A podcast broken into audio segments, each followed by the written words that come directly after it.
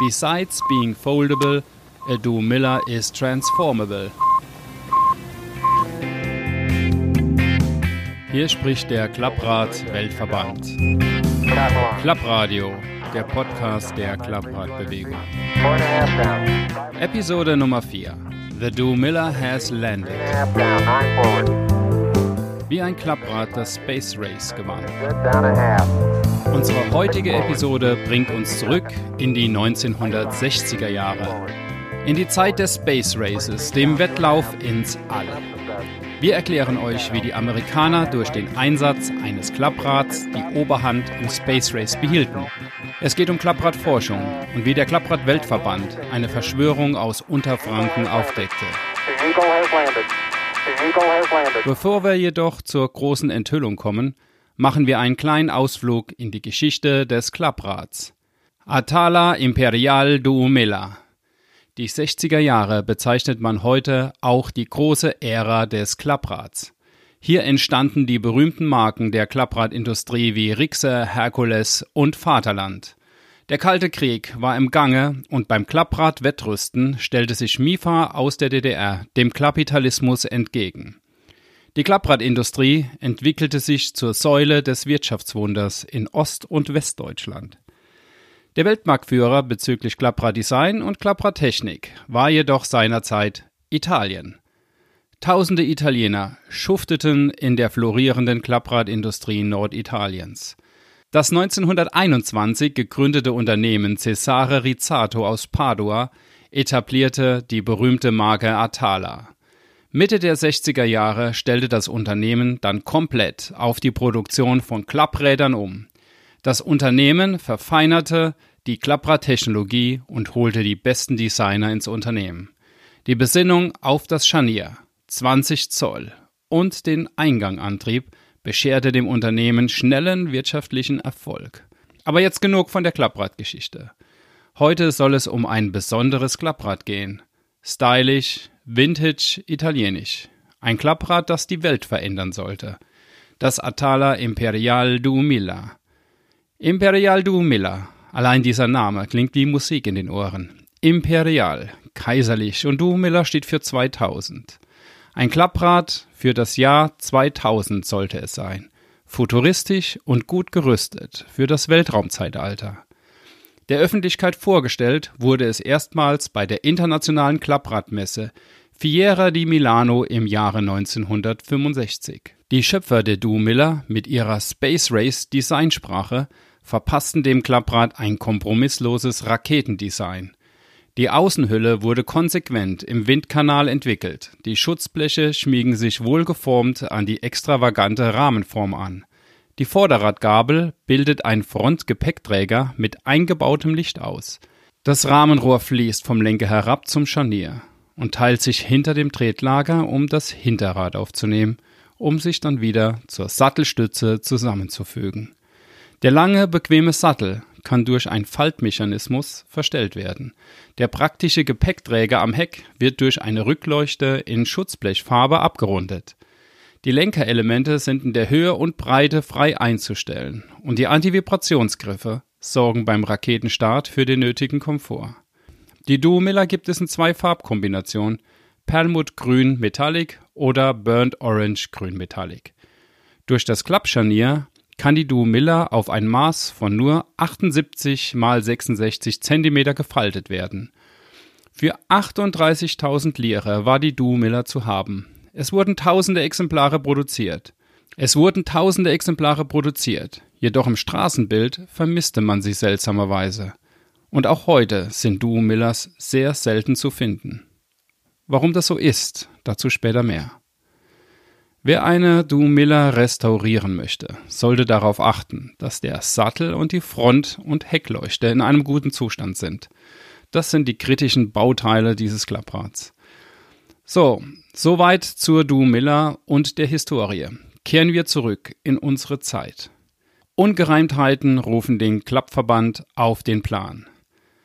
Neben Lobbyarbeit investiert der Klapprad-Weltverband erhebliche Mittel in die Klappradforschung. Im Rahmen dieser Forschungsanstrengungen untersuchte unser Spezialteam im Jahre 2015 ein Duo-Miller-Modell, das aus den USA importiert wurde – Alle Unterlagen waren in Originalsprache Englisch verfasst. Besides being foldable, a Do Miller is transformable war zu lesen. Es stellte sich heraus, dass die meisten Duo Miller Modelle in die USA geliefert worden waren. Damit war das Rätsel über den Verbleib der vielen Duo Millers zumindest in Europa geklärt. Unklar blieb jedoch die Herkunft des feinen grauen Staubs, der sich überall auf der Duo Miller befand. Auch die Brand- und Schmauchspuren blieben lange ein Rätsel. 2019, 50 Jahre Mondlandung. Im Jahre 2019 feierte die Welt das 50. Jubiläum der ersten bemannten Mondlandung. Die Astronauten Buzz Aldrin und Neil Armstrong hatten den Auftrag, das Apollo Lunar Surface Experiments Package zu installieren. Es bestand aus Seismometern, Magnetometern, Spektrometern, Ionendetektoren, Staubdetektoren und einem Wärmeflussmessgerät. Alle diese Geräte mussten auf dem Mond im Abstand zur Landefähre platziert werden, damit sie bei der Abreise der Astronauten nicht beschädigt werden. Ein unabhängiges Forscherteam analysierte 2019 die Koordinaten der ausgebrachten Geräte und sah die Einsatzpläne der Astronauten durch. Dabei stießen sie auf Ungereimtheiten. Die Astronauten waren nur zwei Stunden 31 Minuten auf dem Mond unterwegs. Da die Mondgravitation allerdings nur 1,62 Meter durch Sekundenquadrat beträgt, ist die Fortbewegung auf der Oberfläche extrem verlangsamt. Die Forscher rechneten aus, dass die Astronauten die Gerätschaften unmöglich in dieser Zeit platzieren konnten. Daraus ergibt sich, dass bereits bei der ersten Mondlandung ein Fahrzeug eingesetzt wurde, um die Fortbewegung und den Transport zu beschleunigen.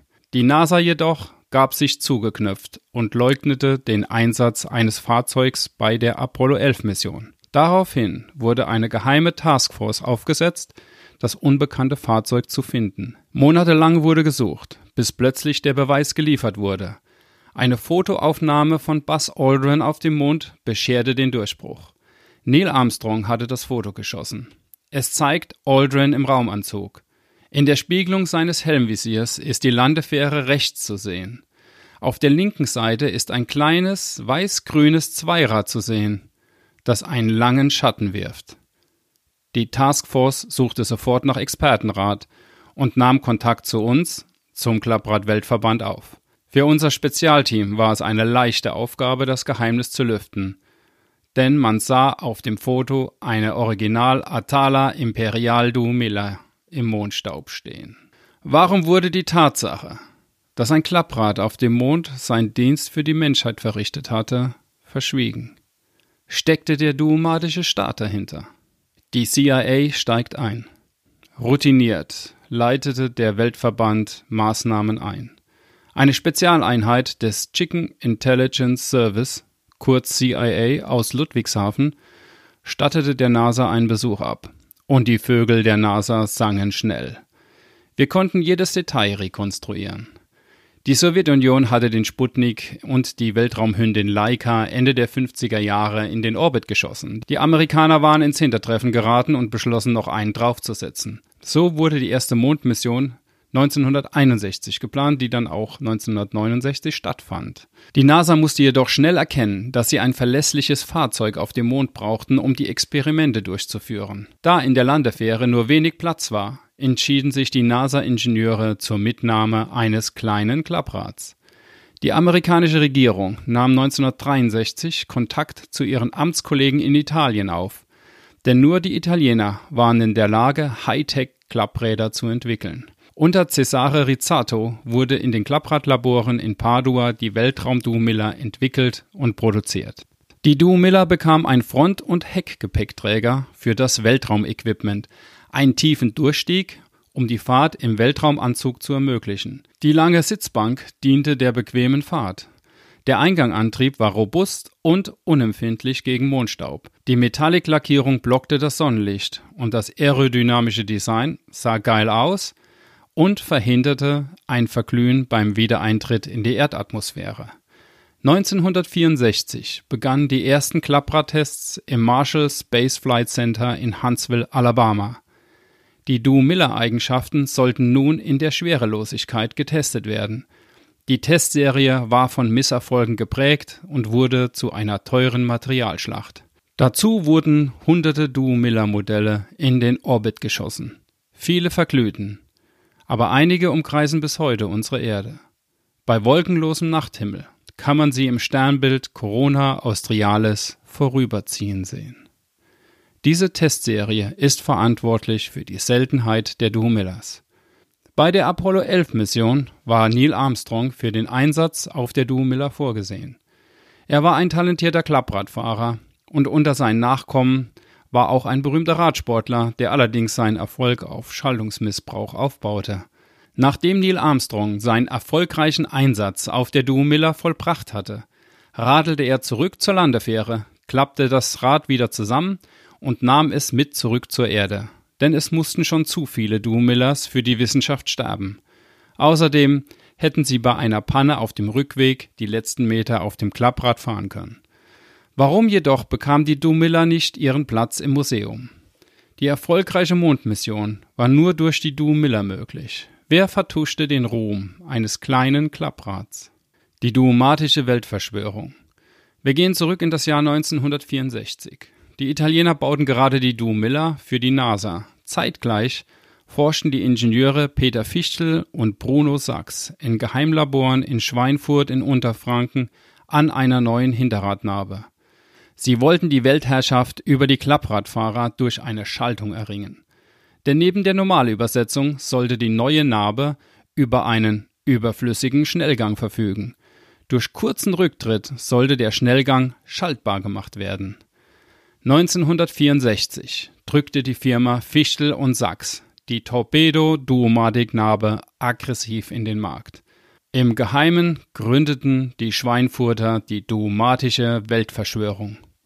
Auch der Schaltungswahnsinnige Rocketman Werner von Braun war besessen von der Überlegenheit einer Zweigangnarbe.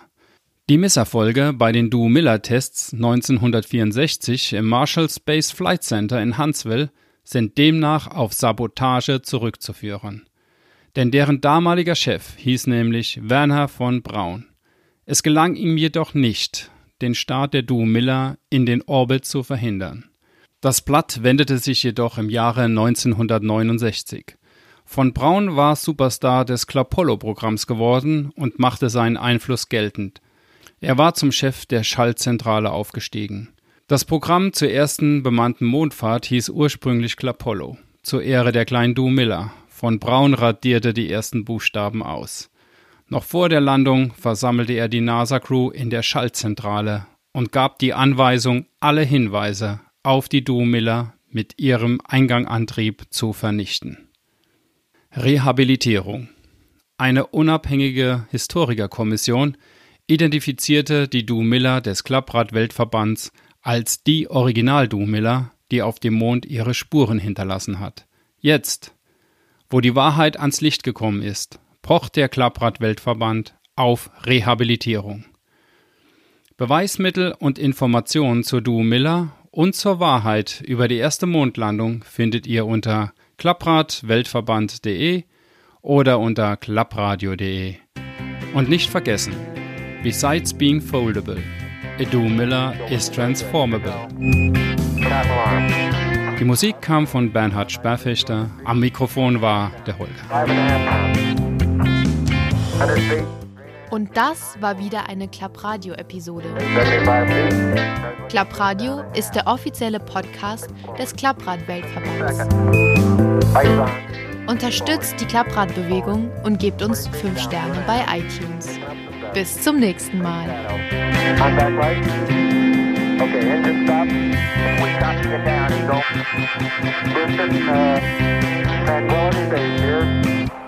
Eagle has landed. The Eagle has landed. The Eagle has landed.